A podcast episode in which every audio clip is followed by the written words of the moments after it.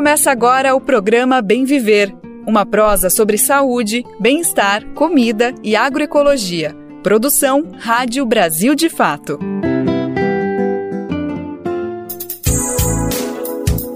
Terça-feira, 17 de janeiro de 2023, e nós estamos no ar a partir de agora com mais uma edição do nosso Bem Viver produzido pelo Brasil de Fato, o programa que é a sua prosa de todos os dias sobre saúde, alimentação saudável, meio ambiente, bem viver, justiça social, tem política, tem economia, tudo que nos guia, todos os debates importantes nessa caminhada em busca do bem viver. Então vem com a gente, vamos nessa. Nosso programa tá só começando.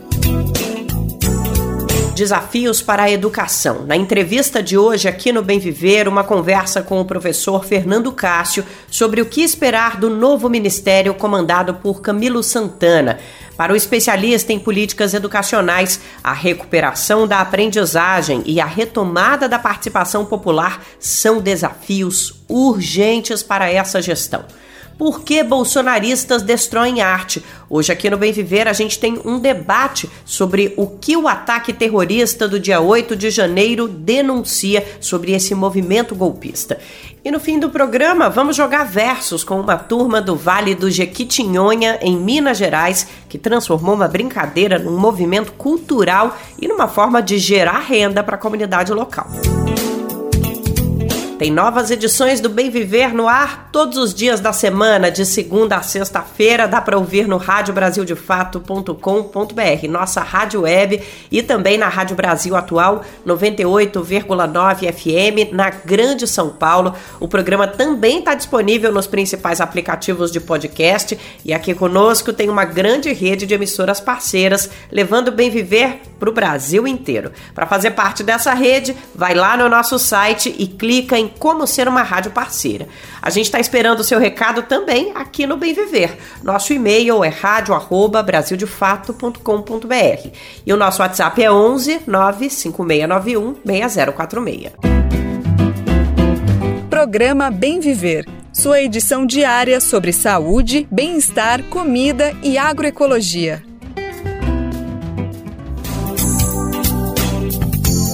Gente já passou da metade do primeiro mês de governo do presidente Lula e ainda é cedo para fazer qualquer tipo de avaliação, mas as ações dessa primeira quinzena já representam um alento para diversas áreas e uma delas é a educação. O setor foi um dos que mais sofreram desmontes na gestão Bolsonaro. Além da ausência de políticas públicas, o período foi marcado pela pandemia da Covid, o que agravou ainda mais a situação, especialmente na educação básica. Frente a esse cenário, a promoção de uma política nacional de recuperação das aprendizagens se coloca como um desafio urgente para o ministro Camilo Santana. Mas não é só isso. Entidades ligadas à educação reivindicam a retomada da participação social na elaboração das propostas voltadas para o tema. Esse é um dos compromissos assumidos pelo presidente Lula, que afirmou mais de uma vez que os espaços de diálogo e tensionamento são essenciais.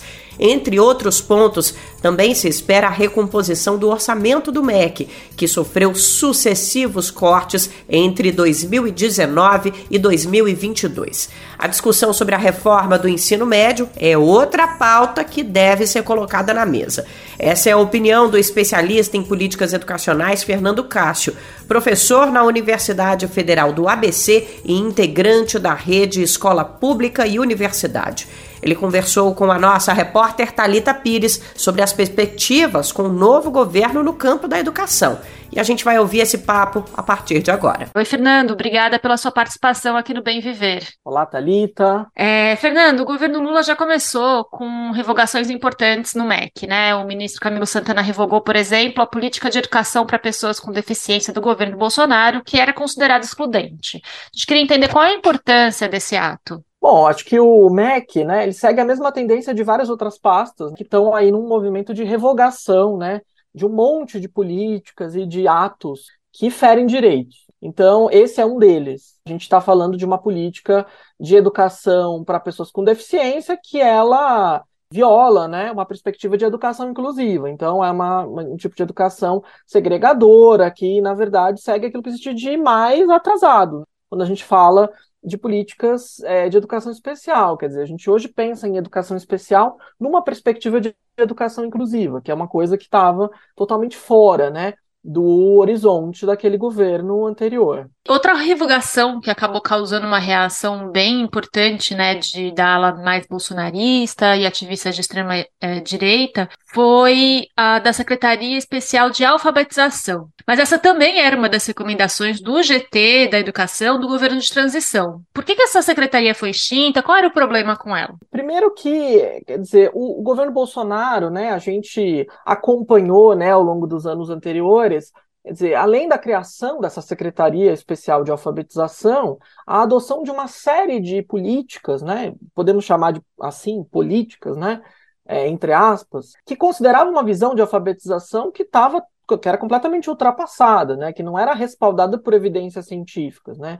Então, adoção de método fônico, né, aqueles tipos de é, comerciais de televisão, né, então, quer dizer que introduziam aí política cultural, política antigênero dentro das políticas de alfabetização. Então, quer dizer, existe uma visão, né, de que, quer dizer, a alfabetização e o, e o, momento da alfabetização, ele não está dissociado, por exemplo, do debate da educação básica, né? Quer dizer, se se havia uma visão né, dentro da equipe de transição de que, e que foi inclusive é, respaldada pelo próprio ministro ao assumir né, a pasta, de que deve-se ter uma visão sistêmica da educação, da educação infantil após graduação, não há razão para se é, separar né, o, o, debate da alfabetização da Secretaria da Educação Básica. Então, era esperado né, que isso fosse descontinuado e que as políticas de alfabetização respaldadas em evidências sejam retomadas. Né? Então, nessa linha né, de retomar o barco, né, sair da, da, daquele rumo negacionista é, que fere direitos humanos, também é esperado né, que é, as políticas de alfabetização voltem é, ao lugar de onde, onde elas estavam, né, antes de assumir esse governo nefasto. E teve ainda mais uma revogação, mas essa para retomar uma política anterior, né? O MEC revogou a portaria que acabava com o Fórum Nacional de Educação. O que, que é o Fórum, qual a importância dele e de outros espaços de controle social que acabaram sendo realmente é, dizimados no governo Bolsonaro? É, e foram dizimados no governo Bolsonaro e também no governo do Michel Temer. É bom, é bom a gente colocar isso, né?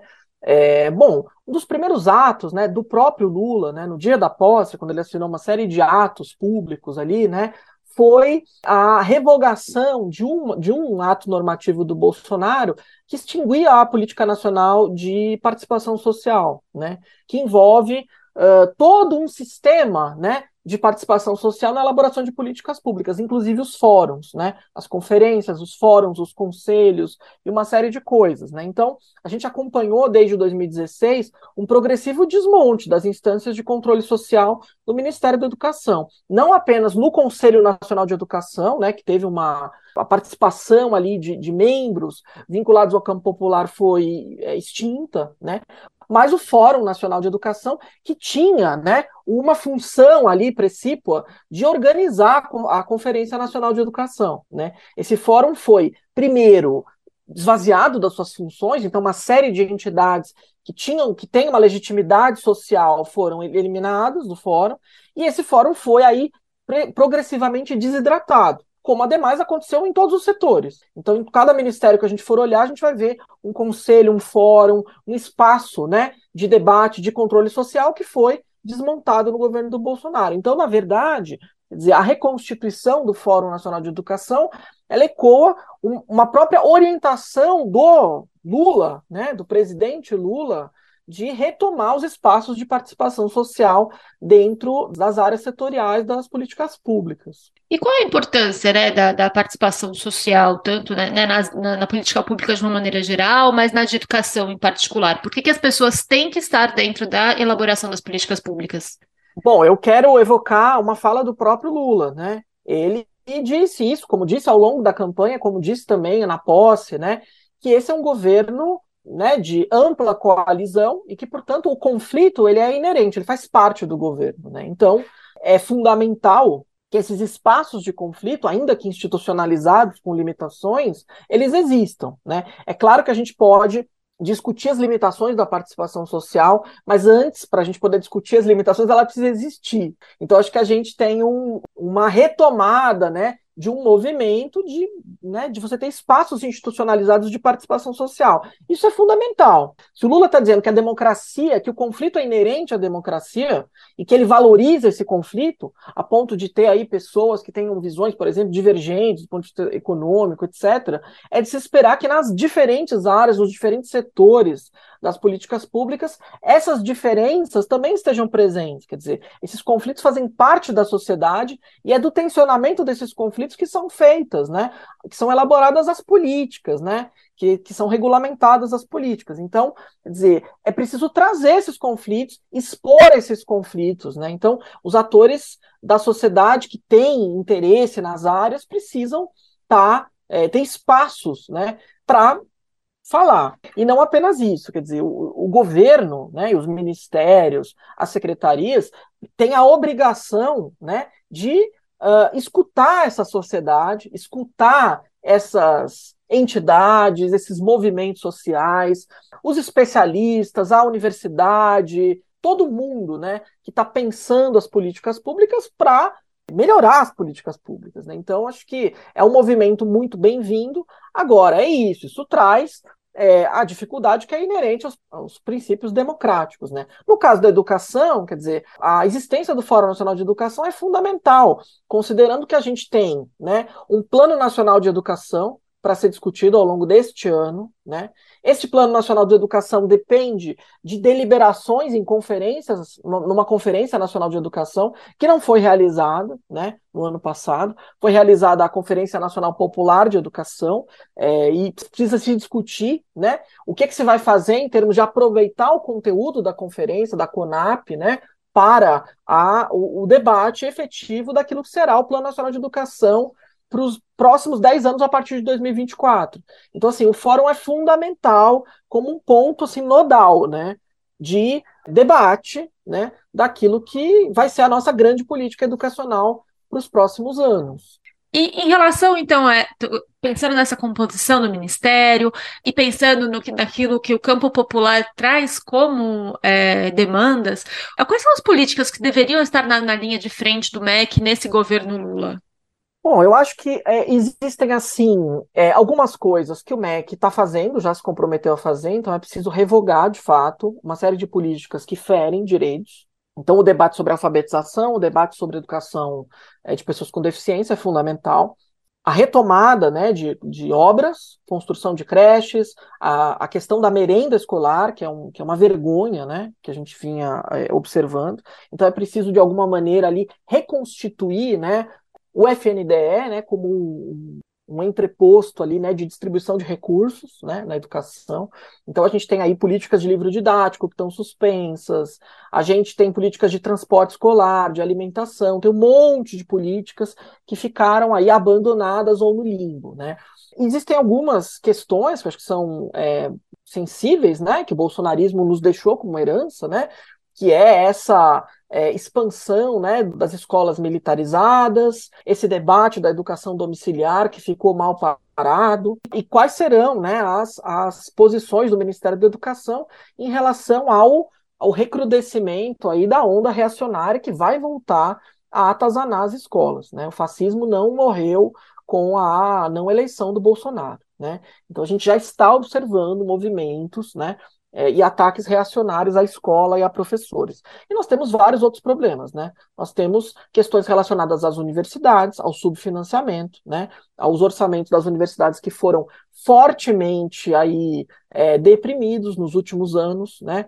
Nós temos questões relacionadas às reformas curriculares, né? Então, não é possível negar, né, que a reforma do ensino médio ela tem gerado efeitos deletérios nas redes de ensino, ela tem gerado ampliação das desigualdades educacionais. Isso foi previsto né, por pesquisadoras, por pesquisadores, por estudiosos, por gestores, por professores. Isso está acontecendo. Né? Está acontecendo no estado de São Paulo, está acontecendo em outros estados. A proposta meio genérica no programa do Lula é vamos melhorar a reforma do ensino médio, vamos aprimorar a reforma do ensino médio. A pergunta é como, né? Essa a reforma do ensino médio é, é uma das grandes políticas estruturais da educação básica no Brasil. Como vai melhorar, né? Quer dizer, então, ao mesmo tempo que o governo Lula tem, eh, defende uma bandeira, inclusive por conta das suas das suas ações, né, em governos anteriores, de é, ampliar o acesso ao ensino superior, né, de, de ampliar a qualificação, né, geral da população, ter uma população mais educada, né? Como é que isso pode coexistir né, com o desmonte do ensino médio brasileiro, né? o desmonte do ensino técnico e profissional brasileiro? Essas coisas elas não podem coexistir. Então, quer dizer, esse é um debate fundamental e que está sendo interditado. Os empresários, as fundações empresariais, que sempre defenderam essa reforma, né, é, que defenderam inclusive a forma né, de aprovação absolutamente inaceitável dessa, dessa reforma, via uma medida provisória assinada por Michel Temer, né? Quer dizer, esse debate está interditado no Ministério da Educação. Ele vai ter que ser aberto.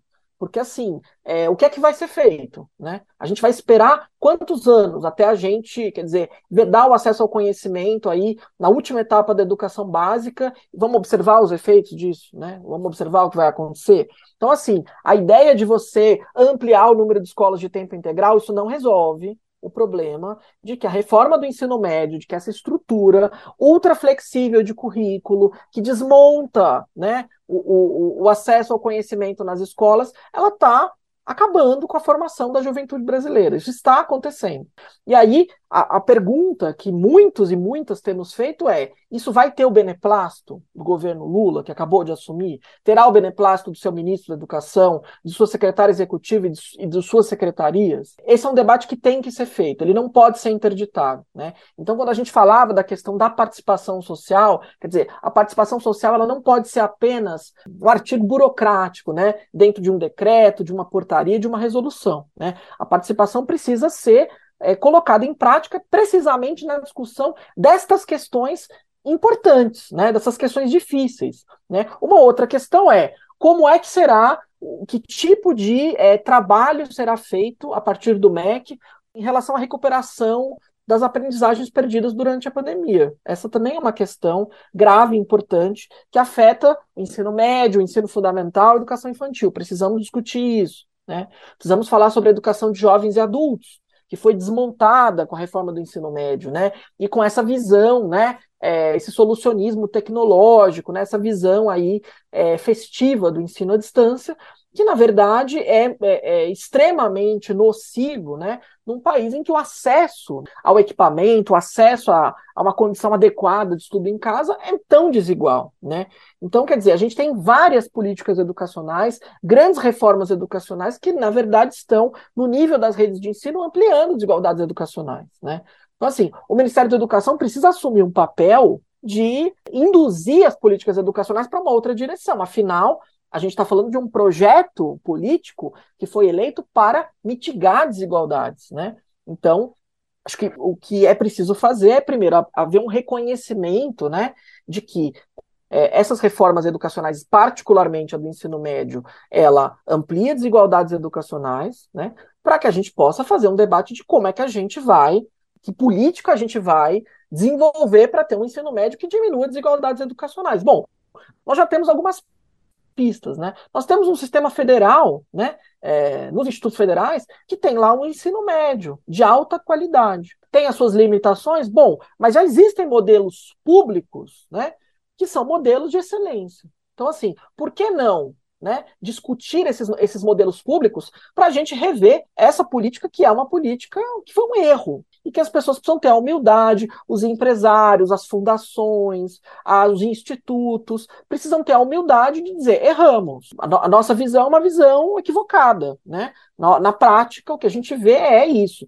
estudantes, milhões de estudantes, sem acesso ao conhecimento. Uma proliferação de microdisciplinas, né, sem nenhum sentido, sem nenhuma organicidade, né, e que são ofertadas de maneira desigual, né, nos estados que, né, em que a oferta educativa também é desigual, né? O Brasil é um país em que 50% dos municípios só tem uma escola de ensino médio. É, isso já era sabido desde antes. Então, dizer, o que se espera é isso: é que neste governo de ampla coalizão, a gente não tenha um Ministério da Educação de pensamento único. Né? Esse Ministério da Educação precisa se debruçar sobre estas questões, ele não pode ignorar esse debate. Tá ótimo, então, Fernando, temos muita luta pela frente, né?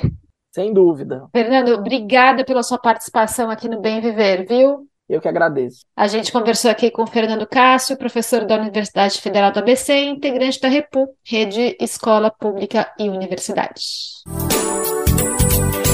Valeu a Thalita Pires, nossa repórter, e ao professor Fernando Cássio pela participação aqui no Bem Viver. Debater educação no Brasil de hoje é uma tarefa urgente e ao mesmo tempo complexa o que aconteceu, por exemplo, no dia 8 de janeiro, no ataque aos três poderes em Brasília, tem que ser olhado também por esse viés. Será que a gente pode interpretar que um catalisador desse evento trágico é o reflexo de um brasileiro empobrecido de educação? Possivelmente, boa parte dos golpistas que atacaram a democracia eram pessoas formadas em algum estágio do sistema educacional brasileiro que passaram pelo ensino fundamental, médio, muitas dessas pessoas também pelo ensino superior. Mas todos esses diplomas não significam muita coisa para o debate que a gente está trazendo hoje, para o conceito de educação que a gente quer debater agora. O foco é se a destruição de obras de arte e peças históricas não conta algo a mais sobre a motivação do ato terrorista. O Brasil de fato conversou com especialistas que trouxeram elementos que mostram como realmente o buraco é mais embaixo. O ataque à democracia expõe também o abandono da cultura vivido no Brasil recente. Vamos conferir. O Palácio da Alvorada foi exposto ao país na primeira semana do ano com mobiliário danificado, obras de arte mal conservadas, infiltrações e falta de zelo em geral. O estado da joia arquitetônica assinada por Oscar Niemeyer é resultado dos quatro anos em que o ex-presidente Jair Bolsonaro, do PL, ocupou o palácio com a família. Poucos dias após a exposição do descaso, o país assistiu um novo ataque ao patrimônio nacional. Bolsonaristas invadiram as sedes dos três poderes em Brasília e destruíram tudo que encontraram. O desprezo pela arte e pela memória ficou escancarado. Extremistas destruíram quadros, roubaram peças que valem milhões, depredaram móveis históricos, além de defecar e urinar nos salões dos prédios públicos. Os golpistas ainda filmaram a si mesmos durante toda a ação. Os vídeos e fotos, provas da barbárie, foram publicados em redes sociais. O tratamento que o governo Bolsonaro deu à arte e à cultura, de certa forma, foi um prenúncio dos ataques de 8 de janeiro. O professor de História Contemporânea na Universidade Federal de Juiz de Fora, Odilon Caldeira Neto, considera o ato golpista uma crônica de um desastre anunciado. Ele cita um exemplo que se tornou símbolo da gestão conservadora: a condução da Fundação Palmares ao longo do mandato. As notícias dos últimos dias sobre o estado de conservação do Palácio do Planalto são uma síntese disso. Por exemplo, a forma como que a Fundação Palmares sob a direção do Sérgio Camargo, fez emulações de exposições de arte ou de acervo degenerado. Né? Então, assim, é, índex de livros, uma seleção de obras de arte, de documentação que, em certa medida, estavam distante daquele modelo, ou seja, de arte, de sociedade, de sexualidade, de família e assim por diante. Odilon, que é um dos coordenadores do Observatório da Extrema-Direita Brasileira, defende que os atos golpistas de 8 de janeiro sejam vistos de forma contextualizada. A gente não pode tomar essa, o evento apoteótico que foi, o que ocorre é, no dia 8, como algo desconectado de uma, de uma forma que foi uma construção de uma noção de sociedade, de de cultura, de arte ao longo dos últimos anos. Tanto no atentado violento contra a capital federal, quanto no estado de péssima conservação deixado no Palácio da Alvorada, Odilon observa muito mais do que a simples ignorância sobre a importância e o valor do que foi perdido. A ideia de destruir uma arte considerada imprópria ou degenerada é comum nas ideologias autoritárias e extremistas.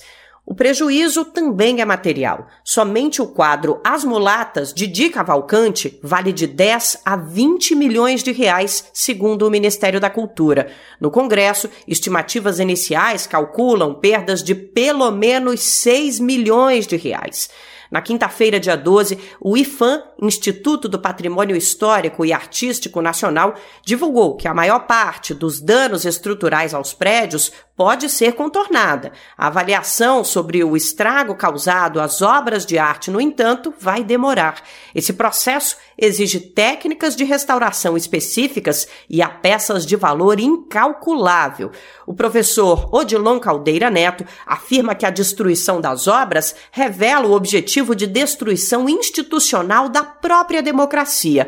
Essa ideia permeia o bolsonarismo em diversos aspectos o culto à, autoridade, o culto a uma certa forma de personalidade autoritária, ele traz consigo também uma ideia da construção de uma visão de mundo conspiracionista, de culto a ideias de tradição, né, de culto a processos de restauração, e mais do que restauração, talvez seja de cultos a processos e ideias de purificação de identidades, de individualidades e assim, assim por diante. Odilon Caldeira Neto aponta a existência de uma visão de degeneração de tradições na postura dos movimentos autoritários. Então, nesse sentido, a arte, a educação, a cultura, a intelectualidade, eles são lidos por muitos desses movimentos, muitas dessas facetas das direitas globais mais extremadas, como elementos de degeneração de tradições, de uma ideia de masculinidade, uma ideia de sociedade, uma ideia de nacionalidade. Confira as análises de mais especialistas em artes na versão online desta matéria no site brasildefato.com.br. De São Paulo, da Rádio Brasil de Fato, Nara Lacerda. À medida que vão sendo reveladas as identidades das pessoas que atuaram no ataque golpista, a gente vai percebendo como a situação é ainda mais desesperadora. Tá cheio de servidor público, gente com cargo até no governo federal que tava lá destruindo os prédios dos três poderes. O nosso repórter Paulo Motorim foi além. Ele foi descobrir se desde antes, nos atos golpistas de fechamento de estradas, logo após as eleições, já não tinha gente do poder público envolvida. E olha só, nossa reportagem constatou que pelo menos quatro prefeitos patrocinaram os bloqueios ilegais de rodovias. A Polícia Rodoviária Federal multou quatro veículos que pertencem a prefeituras de gestão bolsonarista. Vamos saber mais a partir de agora. Os bloqueios nas estradas promovidos por apoiadores de Jair Bolsonaro, do PL, depois do resultado das eleições de outubro, contaram com o apoio de veículos que pertencem a prefeituras aliadas ao ex-presidente. Pelo menos oito veículos que pertencem ao poder público foram multados pela PRF, a Polícia Rodoviária Federal, durante os atos golpistas, sendo que quatro deles são ligados a administrações municipais chefiadas por políticos bolsonaristas. O Brasil de Fato fez o levantamento a partir de informações obtidas via Lei de Acesso à Informação junto à PRF, disponíveis na plataforma do Sistema Eletrônico do Serviço de Informações ao Cidadão. Seis entre oito veículos das prefeituras multados pela PRF são ônibus. Um deles é uma caminhonete e o outro, um carro. A reportagem também localizou nos perfis de três prefeitos e uma prefeita postagens que demonstram apoio a Bolsonaro e a aliados próximos ao ex-presidente de Caicó, no Rio Grande do Norte, o prefeito Doutor Tadeu, do MDB, chegou a se encontrar com Bolsonaro durante o mandato do ex-capitão à frente da presidência. Ele também apoiou o ex-ministro bolsonarista Rogério Marinho, do PP, na eleição para uma das vagas do Rio Grande do Norte para o Senado. de Cortes, em Pernambuco, a prefeita Fátima Borba também se posicionou ao lado do bolsonarismo nas eleições de outubro. Pouco menos de um mês antes do pleito, ela chegou a posar para a foto com o ex-ministro Gilson Machado, do PP, que foi candidato ao Senado em Pernambuco. De Camocim de São Félix, também em Pernambuco, o prefeito Jorge Bezerra foi um dos principais cabos eleitorais do deputado federal André Ferreira, do PL, campeão de votos no Nordeste. O congressista chegou a coordenar a campanha de Jair Bolsonaro na região no segundo turno da eleição presidencial. Já de Goiorê, no Paraná, como os outros prefeitos, Betinho Lima, do PSD, não publicou imagens de apoio às manifestações golpistas em Santa Catarina, mas não economizou no tamanho do adesivo com o número 22 em sua camisa da seleção brasileira no dia da eleição presidencial. A reportagem do Brasil de Fato tentou estabelecer contato com as prefeituras que tiveram veículos multados nos atos golpistas, mas não obteve sucesso em localizar os responsáveis pela assessoria de imprensa das administrações. O espaço segue aberto para manifestações. Possíveis atualizações podem ser conferidas no site brasildefato.com na página, você também confere os detalhes das informações coletadas sobre os veículos multados. De Brasília, da Rádio Brasil de Fato, Paulo Motorim. Quem está sempre com a gente aqui no Bem Viver já deve ter ouvido algumas vezes essa voz aqui. Dona Pureza recebeu um prêmio internacional contra a escravidão da Anti-Slavery International Award a ONG mais antiga e respeitada do mundo nessa temática. Essa é a Cariane Costa, da Rádio Agência Nacional, voz sempre presente aqui nas nossas edições. Ontem, ela foi empossada como presidenta da EBC, a empresa brasileira de comunicação. Funcionária concursada, ela chegou a ter demissão por justa causa determinada pela diretoria anterior, no momento mais tenso de uma perseguição da gestão bolsonarista contra ela e todo o corpo de funcionários. Emocionada, Cariane afirmou durante a cerimônia em que assinou o termo de posse que a nomeação é o reconhecimento aos profissionais da casa.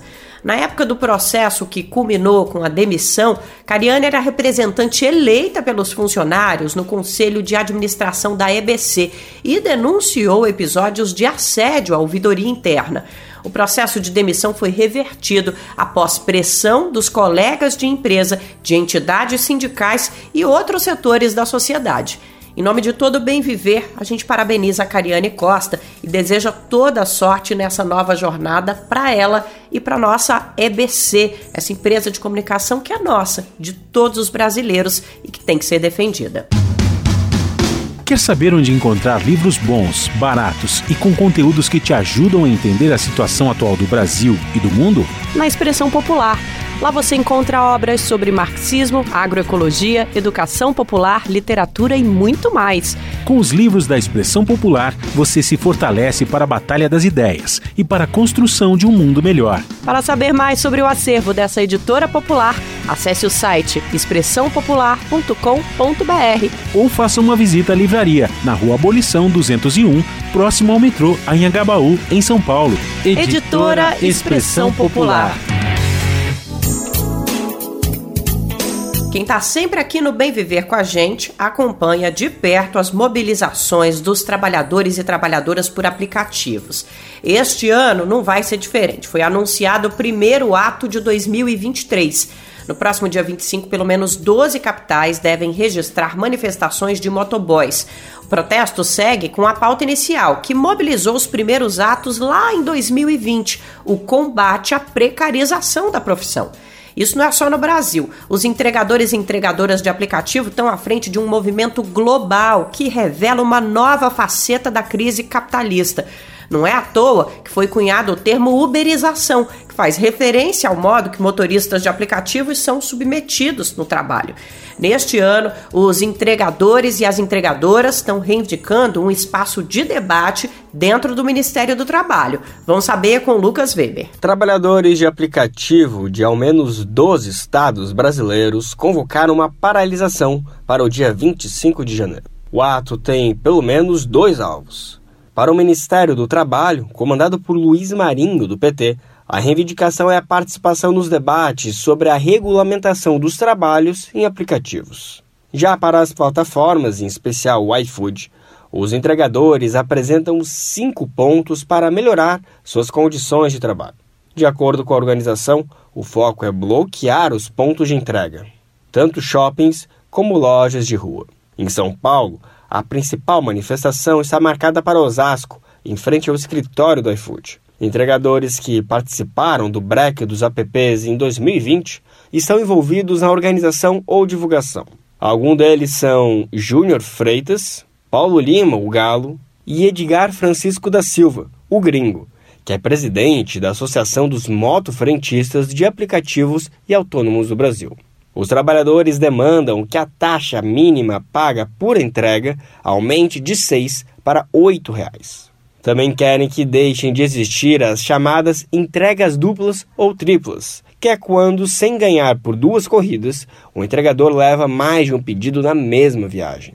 Em terceiro lugar, reivindicam uma apólice de seguro em caso de acidente e morte. De acordo com os organizadores da paralisação, as coberturas oferecidas pelo iFood não são eficientes. Outra reivindicação ao iFood é o retorno do plano de aluguel de bicicletas de R$ 9,90 por semana. Por último, os entregadores exigem o fim das chamadas OL, Operações Logísticas. São empresas contratadas pelo iFood que funcionam como intermediárias entre a plataforma e os entregadores. Nela, os entregadores trabalham com carga horária, subordinação e um supervisor e estão sujeitos a penalidades. Segundo o aplicativo, 20% dos entregadores cadastrados trabalham nesse modelo de OL. O restante trabalha na modalidade nuvem, que é aquela vinculada diretamente à plataforma, e a princípio sem horário de trabalho estabelecido. Questionado sobre as pautas da paralisação, o iFood informou que esses movimentos são legítimos. A empresa disse que desde 2020 tem trabalhado na construção de espaços recorrentes e permanentes de escuta para ampliar o diálogo e melhorar a experiência dos profissionais com a plataforma. Quando tomou posse no dia 3 de janeiro, o ministro Luiz Marinho afirmou que vai apresentar até o fim do semestre uma proposta de regulamentação de trabalho em aplicativos. Confira mais detalhes sobre o assunto na versão online dessa matéria no site brasildefato.com.br. Da Rádio Brasil de Fato, com reportagem de Gabriela Moncal, de São Paulo, locução Lucas Weber. Vamos acompanhar os atos do dia 25 por aqui e trazer a repercussão. Você pode acompanhar tudo também no nosso site e nas redes sociais do Brasil de Fato.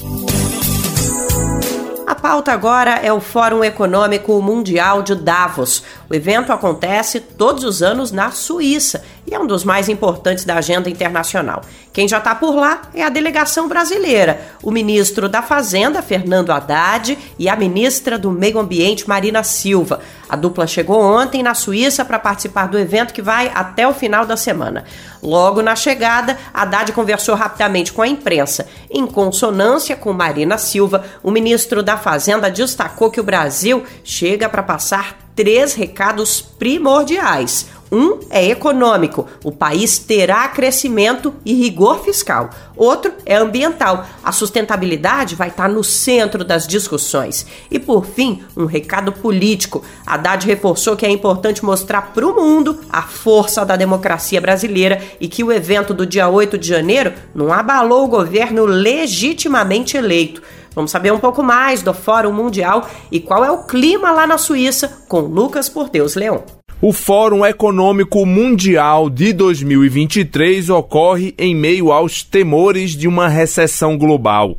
O encontro, que acontece anualmente em Davos, na Suíça, começou nesta segunda-feira e segue até sexta.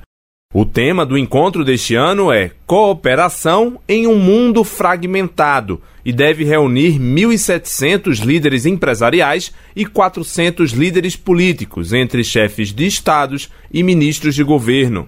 Uma pesquisa realizada pelo Fórum de Davos com economistas-chefes dos setores públicos e privados revelou que dois terços dos entrevistados esperam uma retração da economia mundial neste ano, causada pela inflação alta, dívidas elevadas e ambiente geopolítico de alta fragmentação. Vão representar o governo brasileiro em Davos neste ano o ministro da Fazenda, Fernando Haddad, e a ministra do Meio Ambiente e Mudança do Clima, Marina Silva. Segundo Haddad, a mensagem que será transmitida à comunidade internacional é de que o Brasil defende um modelo econômico que una crescimento com sustentabilidade fiscal, ambiental e justiça social.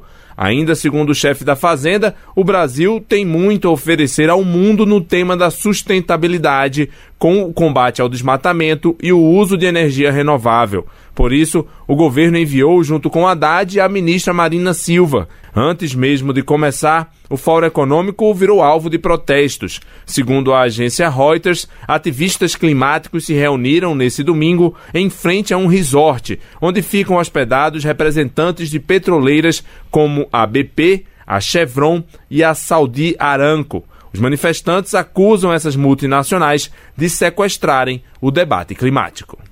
Da Rádio Nacional em Brasília, Lucas Por Deus Leão. Como já é tradição, no primeiro dia do Fórum Econômico Mundial, a Oxfam divulgou o relatório anual denunciando um aprofundamento da desigualdade no planeta inteiro.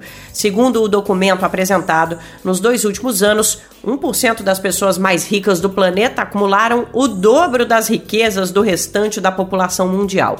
No relatório, a organização traz encaminhamentos por exemplo, pede a implementação de um imposto de até 5% sobre fortunas de multimilionários e bilionários. Essa ação poderia gerar até 8,6 trilhões de reais por ano, o suficiente para tirar 2 bilhões de pessoas da pobreza. Tem mais um ponto que vale destacar do relatório. Para Oxfam, as empresas de alimentos que aumentaram os lucros com a subida da inflação mundial deveriam pagar impostos extraordinários para diminuir a desigualdade no planeta. Promessa feita em Davos, cumprida no Brasil. Por aqui o país está vivendo uma expectativa imensa com a criação do Ministério dos Povos Originários, comandado por Sônia Guajajara. Na semana passada, a gente trouxe a grandeza que foi a cerimônia de posse da liderança indígena.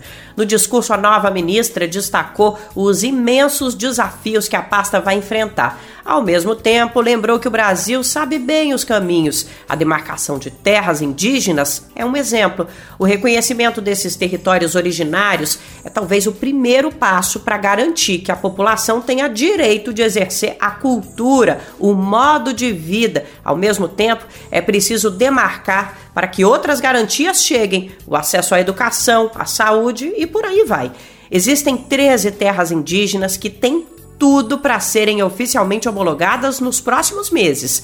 Todos os processos jurídicos já foram vencidos. É só finalizar a questão no próprio executivo. Por isso, a expectativa é altíssima.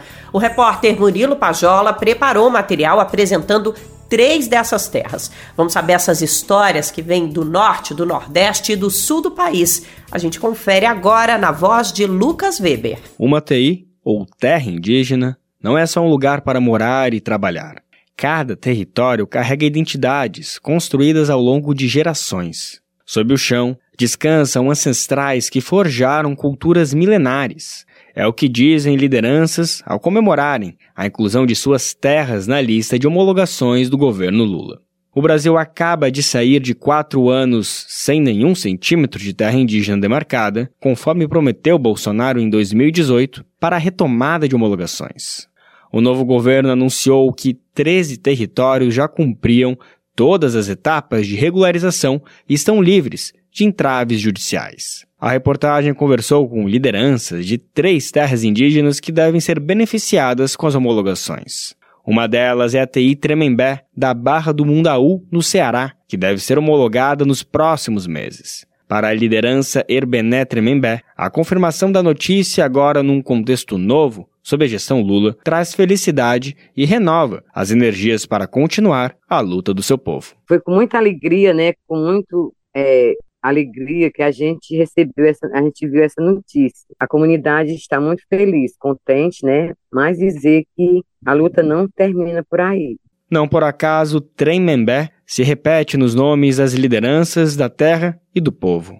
E para Herbené, são uma coisa só. Então foi aí onde começou essa grande luta, né? Porque nós somos o verdadeiro dono da terra, nós nascemos, nossos ancestrais, nossos antepassados viveram aqui e nós sair daqui para ir jogado para outro canto. Para homologar a terra indígena Tremembé da Barra do Mundaú, basta que o presidente Lula assine um decreto ratificando todos os procedimentos demarcatórios feitos até agora. Gesto que foi negado por Bolsonaro, considerado genocida pela ampla maioria das organizações indígenas. A homologação do território abre caminho para encerrar um ciclo de violência, ameaças e retomadas que assola as comunidades desde 2002. Foi quando a área despertou o interesse de um grande empreendimento econômico. Ancestralmente ocupada pelos Tremembé, a paradisíaca faixa litorânea teria se tornado uma grande cidade turística de luxo, não fosse a luta de pessoas como Herbené. Eles invadiram tudo, eles tomaram nossos espaços sagrados, eles fecharam nossos locais, onde a gente ia para a praia, onde a gente ia para o rio pescar, ficaram tudo área privada, eram policiais todos os dias aqui dentro da terra, vigiando tanto sentido. Apesar da expectativa com o novo governo, a assinatura do presidente ainda não vai resolver todos os problemas. A próxima etapa, segundo Herbené, é a expulsão de 110 famílias que nasceram e vivem na área, mas não se reconhecem como indígenas. É a chamada desintrusão, fase seguinte da homologação.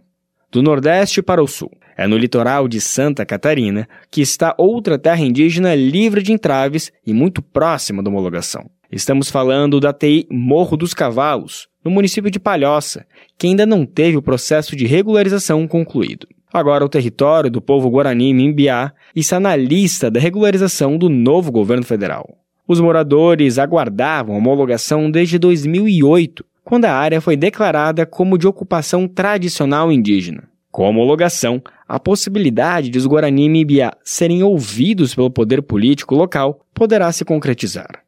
E na região do Médio Rio Negro, no Amazonas, uma terra ancestral aguardava o reconhecimento final do Estado brasileiro. ATI Uneuxi do povo Nadeb. O diretor-presidente da Federação das Organizações Indígenas do Rio Negro, Marivel Tombaré, explica que a população é considerada quase de recente contato. Em outras palavras, se trata de um povo com baixo grau de integração com a sociedade dos colonizadores.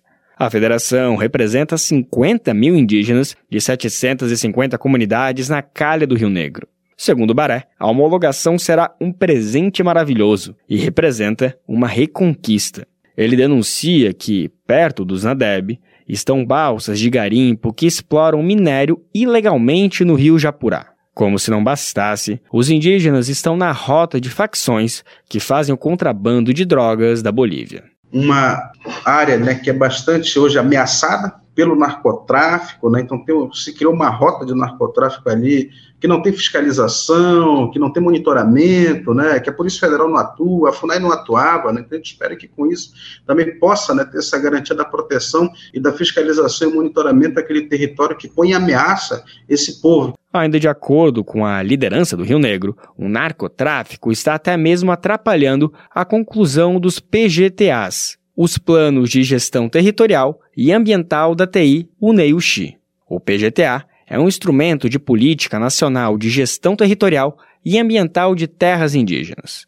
Na prática, ele serve para tirar do papel o planejamento de uso do solo discutido previamente por toda a comunidade, com diretrizes culturais, ambientais e econômicas. E é exatamente essa, segundo as lideranças, a parte mais importante, ou seja, além de demarcar, transformar é concluir a homologação como parte de uma política pública, além de um plano de governo, um programa de Estado que possa abranger saúde, educação, cultura, monitoramento e fiscalização das terras indígenas. Da Rádio Brasil de Fato, com reportagem de Murilo Pajola em Lábrea, no Amazonas, locução Lucas Weber. Vamos prosear sobre saúde? Tem um sentimento quase nacional que aparece quando chega o verão. É a necessidade de se exercitar fazer alguma atividade. Às vezes isso vem por uma pressão estética que a nossa sociedade infelizmente impõe. Quem entra nessa onda, às vezes é apelidado de atleta de verão. Tem alguns perigos que a gente tem que ficar de olho nessa prática. Um deles é o risco à saúde de de repente começar a fazer exercício de forma muito intensa, assim do nada.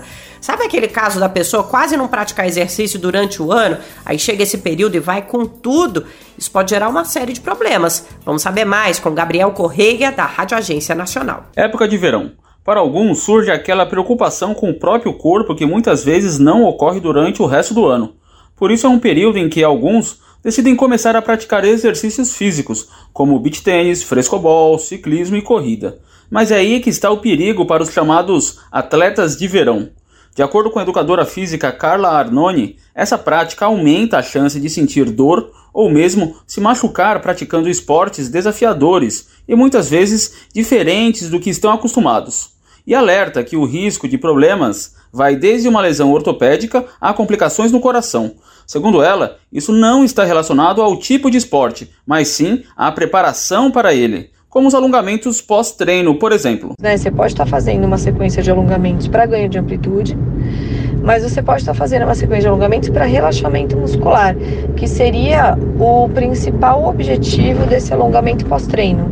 Então ele não precisa ser intenso, ele não precisa ser longo, mas ele gera um conforto para aquele grupo muscular que você acabou de trabalhar. Segundo a educadora, uma demanda física mais intensa para o corpo afeta toda a rotina, desde a necessidade de uma dieta diferenciada até o regime de sono. Para os chamados atletas de verão, que se preocupam com a questão estética, é possível ver mudanças no corpo em um período curto de exercícios, mas eles não são necessariamente consistentes, o que é diferente para quem pratica o ano todo. De acordo com a Organização Mundial da Saúde, para combater riscos de sedentarismo, a recomendação é a prática de até 300 minutos de atividade física semanal, o que pode incluir até mesmo a caminhada diária para o trabalho. O jeito é não ser apenas atleta de verão, mas aproveitar a iniciativa para continuar se cuidando o resto do ano todo. Da Rádio Nacional em São Luís, Gabriel Correa. 2023 começa com uma motivação especial. A quantidade de feriados em relação ao ano passado parece até que vai faltar dia útil. Obviamente que é brincadeira, mas realmente está cheio de feriados, são nove e alguns feriadões. Além das comemorações regionais e das datas fixas de Carnaval, Sexta-feira Santa, Corpus Christi, a gente vai poder viajar nos dias da Independência, Nossa Senhora Aparecida e Enfinados. Todas essas datas vão ser celebradas neste ano em quintas-feiras, ou seja, bem conversadinho com o chefe, dá até para pegar uma cesta de folga, já vira aí um recesso, né? Tem também Tiradentes, que cai numa sexta-feira, o Dia Internacional do Trabalhador, Natal e Ano Novo, celebrados em segundas-feiras. Mas já tá bom demais, né? Chega de feriado, senão fica muita coisa e a gente não consegue seguir o ano. Vai dar para descansar bastante em 2023. Para encerrar o bem viver, vamos para Minas Gerais, para o Vale do Jequitinhonha, jogar versos. Já ouviu essa? A gente está falando de uma tradição antiga da comunidade quilombola Curtume tudo começou com algumas cantorias despretensiosas enquanto as mulheres faziam as tarefas do dia a dia, até que o negócio foi pegando jeito e virou um jogo, e um jogo sério, que é para se divertir, mas não dá para fazer de qualquer jeito.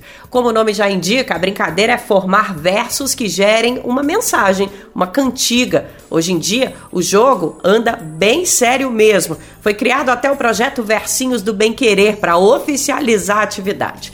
Esse jogo tem voado pelo país, já chegou até para o Chico Buarque, que gostou e respondeu. Quem ganhou um verso também foi o nosso programete, o Mosaico Cultural. A nossa repórter Raquel Setes pediu e levou. Ela conversou com algumas integrantes da comunidade para produzir a matéria dessa edição do Mosaico Cultural e de brinde ganhou um versinho do Bem Querer. Tá duvidando? Vamos conferir. Tá na hora do Mosaico Cultural.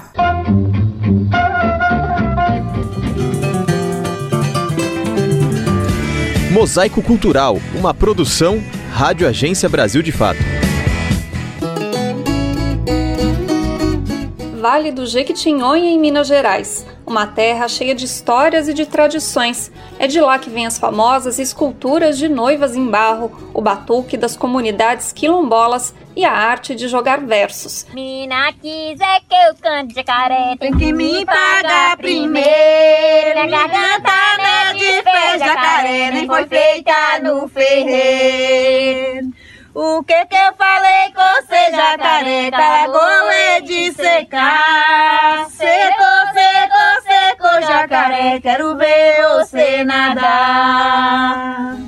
Marli de Jesus Costa é da comunidade quilombola do Curtume e aprendeu a jogar verso com os pais e os avós. Ela explica como a tradição acompanha o dia a dia das trabalhadoras, seja na roça ou no artesanato. Mulheres cantar enquanto elas bordavam, enquanto elas fiavam e etc, né? Enquanto fazia todo tipo de serviço. Então a gente saía da casa da gente para dormir na casa do vizinho para cantar à noite, pular fogueira, para assar abóbora, mandioca, batata doce. A gente é, varava a noite cantando, né?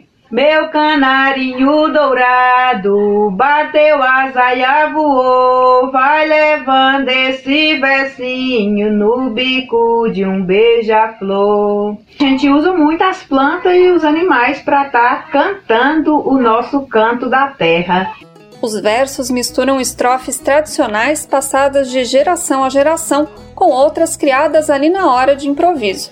É comum que haja desafio entre as jogadoras, ou jogadeiras, como também são conhecidas, e assim a brincadeira segue durante a jornada de trabalho ou nas festas que reúnem a comunidade. Agora, a tradição de jogar versos também virou uma fonte de renda para as mulheres do Jequitinhonha. O projeto Versinhos de Bem Querer foi criado pela Associação Tingui em março de 2020, bem no início da pandemia. Quem conta essa história é a Elisângela Pedroso Lopes, coordenadora da ONG a gente já começava a sentir aquele clima de tristeza, né, de isolamento das pessoas.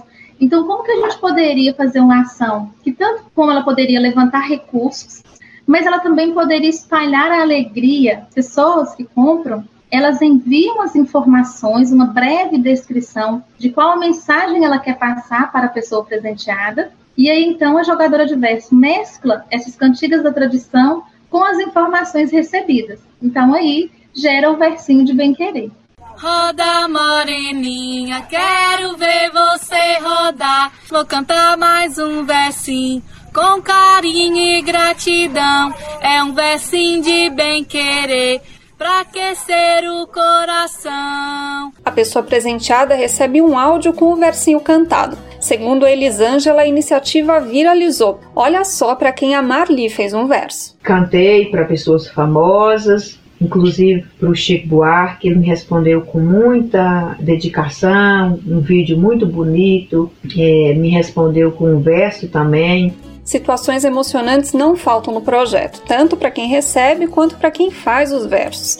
A Karen Antônia Ferreira é jogadora da nova geração, tem só 20 anos. Ela comenta quais pedidos mais marcaram. O que eu mais gostava de fazer era quando era para homenagear os avós, né? Porque eu perdi as minhas avós. Mas quando começou o projeto, eu tinha minha avó e ela ficava lá na casa dela, porque é bem pertinho, ela ficava lá, encorada no muro, me ouvindo cantar. Eu acho que é muito importante, porque estava sendo é uma tradição sendo esquecida.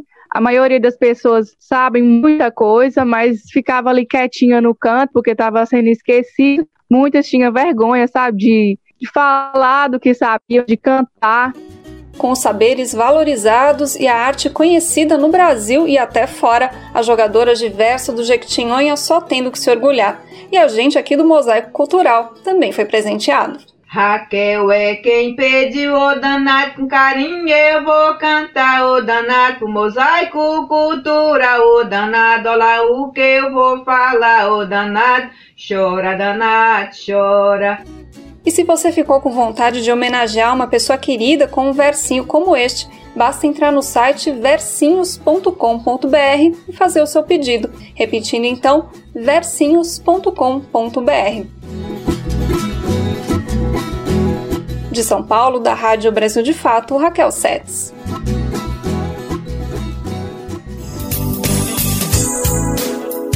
Vamos reforçar o site versinhos.com.br. Além dos versos do Bem Querer, tem outras produções da comunidade que super vale conferir e fotos do grupo, que é lindo demais.